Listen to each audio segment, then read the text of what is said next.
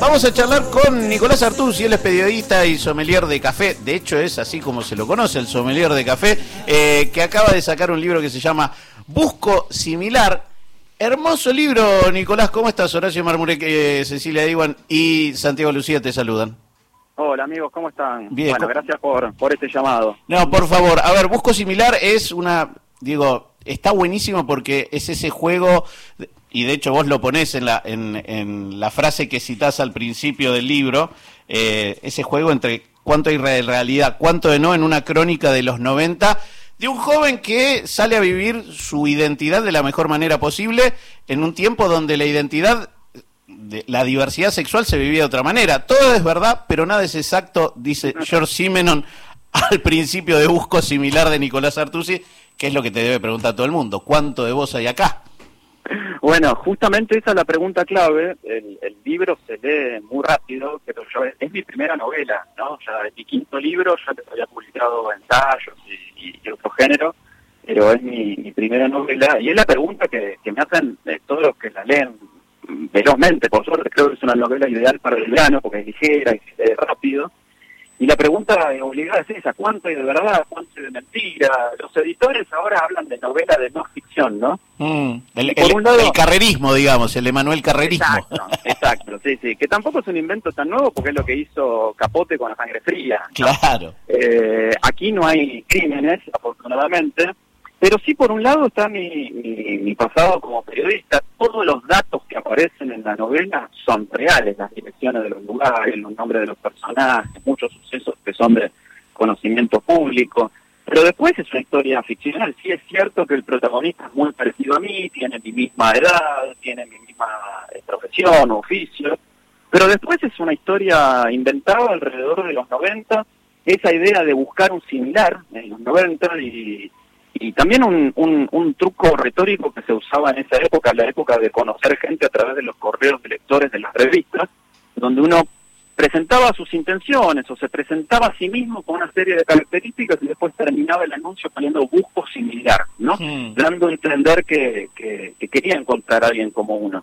Así que todo eso da como resultado esta novela que, que tiene, yo diría, no como escenario, sino como personaje principal a la década del 90 también. Eh, vos sabés que durante muchos años yo viví en Santa Fe Pueyrredón, con lo cual el Olmo es un lugar que conozco y trabajé un tiempo en Mitre, con lo cual este, pasaba por ahí. Y claro, el Olmo era el lugar, el Olmo, muy cerca había varios boliches y los cines. eh, digo, hay todo un, toda una cultura que es muy interesante porque vos también la traes desde una mirada casi te diría, no de nostalgia, pero sino de, de, mirada contemplativa. Que eso creo que es lo- el tono que le encontraste. Hay una contemplación, no hay una urgencia, no hay una, eh, una, una búsqueda de otra cosa más que, bueno, así vivimos. Y en aquel momento eso era lo que nos pasaba. Eh, qué, qué lindo esto que vos me decís, porque mm, la verdad es que traté muy muy voluntariamente que no de que no fuera una, una mirada nostálgica o melancólica, ¿no? Primero porque no no coincide con mi con mi ánimo general en la vida, pero segundo porque por un lado tenía como un público ideal o objetivo esta novela a los que vivimos los 90 y por otro lado a los que no vivieron los 90. Eh, es una novela eh, juvenil, si se quiere, en, en en la idea o el término de que es una novela de iniciación. Y entonces también quería contarles a los que no vivieron los 90 cómo fue la última década analógica, ¿no? Mm. Y cómo para conocer a otras personas, incluso ni siquiera en términos románticos o sexuales, para conocer a otras personas a las que les gusten las mismas bandas que te gustaban a vos, había que ir a una disquería o había que ir a la galería Churba los sábados a tal hora y poner el cuerpo, eso necesariamente era poner el cuerpo, ir y encontrarse con otro en persona. Y eso parece propio de otro siglo, de hecho fue el siglo pasado, pero en términos este, relativos en muy poco tiempo, hace 20 años que cambió todo de una manera muy radical, ¿no? Y entonces esa, esa idea de la última década analógica, la década de poner el cuerpo y demás, más allá de todos los condimentos, ¿no? que trajo para la Argentina en la década del 90 y la, y la transformación general, me parecía muy atractivo como para eh, situar, ya te digo, como uno de los temas principales de esta, de esta novela.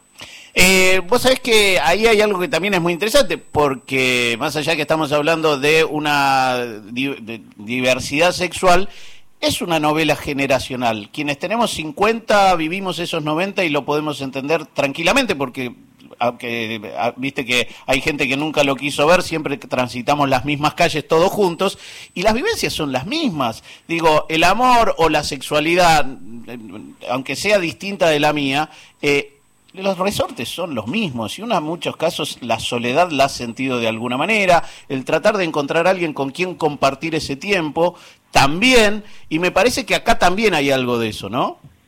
Sí, e, e, es muy cierto eso, porque mm, el tema de la diversidad sexual también, este, acaso es un detalle en, la narración, si bien es un tema muy importante, esta idea de, estimular el contacto con el otro es universal, ¿no?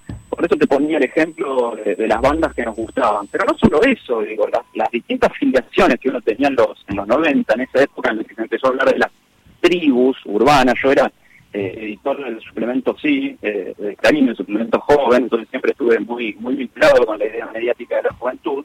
También trabajé mucho tiempo en MTV como presentador. Esa idea de las tribus urbanas hacía que uno, justamente para establecer un vínculo con otro, el que suponía como, como parecido, tenía que ir a lugares, ¿no? Tenía que ir a la Wall Street, la galería, o tenía que ir a la Quinta Avenida, la, o a la Galería Churro, o quedarse hasta tarde en el Tower Records de Santa Fe y Riobamba. Sí, me ahí me está pintando nostalgia.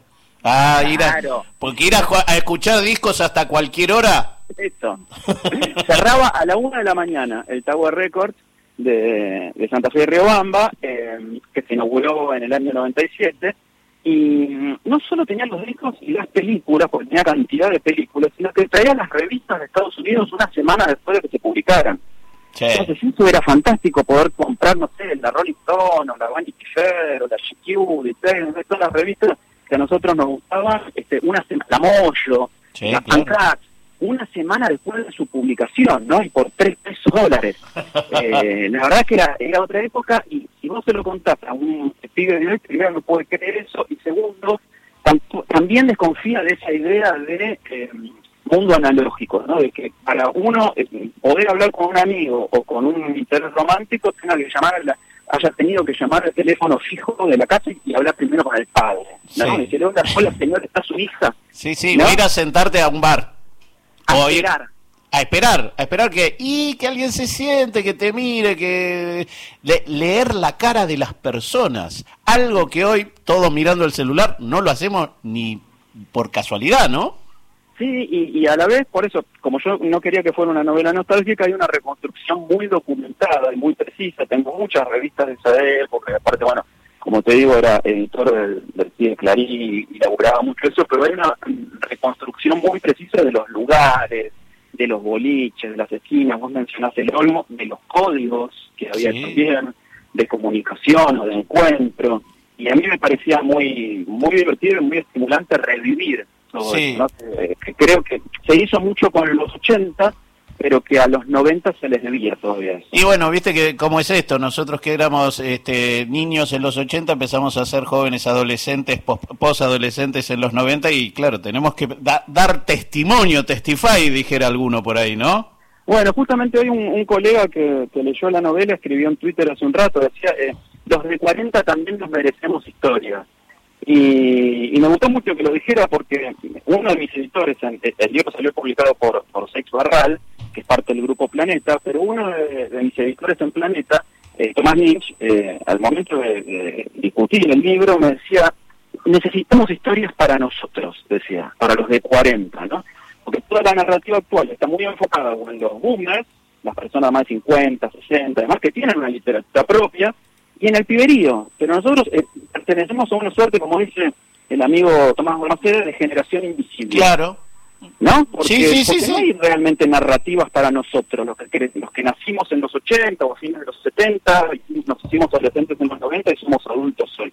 Realmente quedamos un poco afuera del mercado de, la gran narrativa. Sí, con un pie en cada en cada cuestión. Somos digitales pero no nativos y eso también nos hace. Escúchame, por ahí cerca estaba Telémaco, era un, boliche, ¿puede ser? No sé si te acordás. No lo llegué a conocer. Ah, pero estaba. No lo llegué a conocer. Sí, estaba, estaba, bueno, como vos mencionaste, el cine, estaba Bunker, estaba Angels, que era muy especial porque quedaba enfrente de la morgue, y entonces ya le da un mortuorio en la calle de Monte. Estaba Enigma, en la 9 de julio, en, perdón, tenía salida por 1 de julio, pero estaba en Pipacha, eh, y estaba, bueno, eh, la inauguración que se cuenta en, la novela también de los primeros shopping. De hecho, el, capítulo inicial de la novela sucede en la inauguración, en la obra del solar de la Bahía que se estaba construyendo.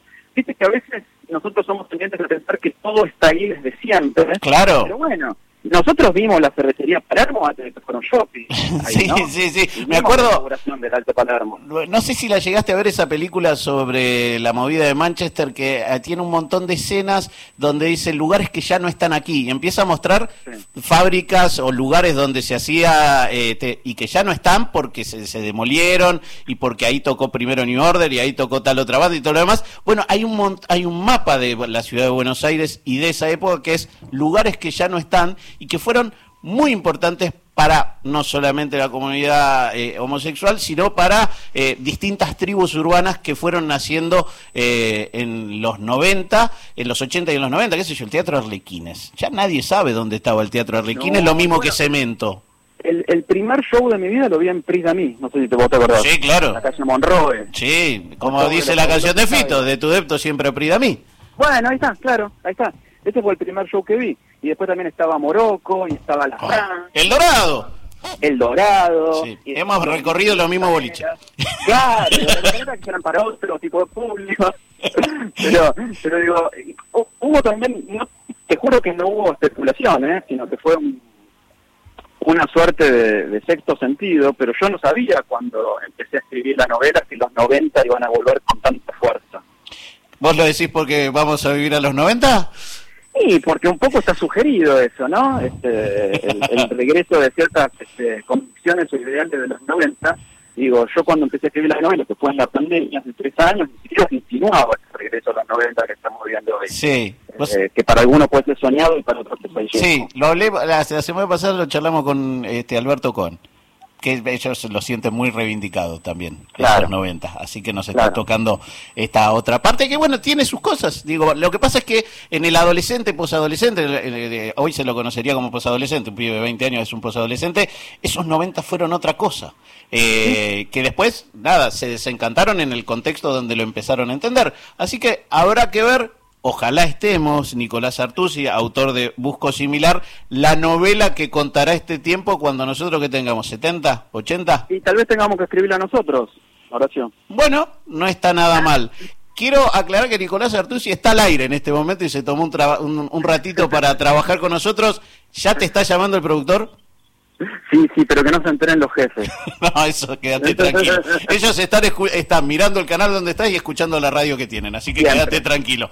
Eh, Nicolás, abrazo grande, felicitaciones por Busco Similar, un placer hablar contigo y que se repita.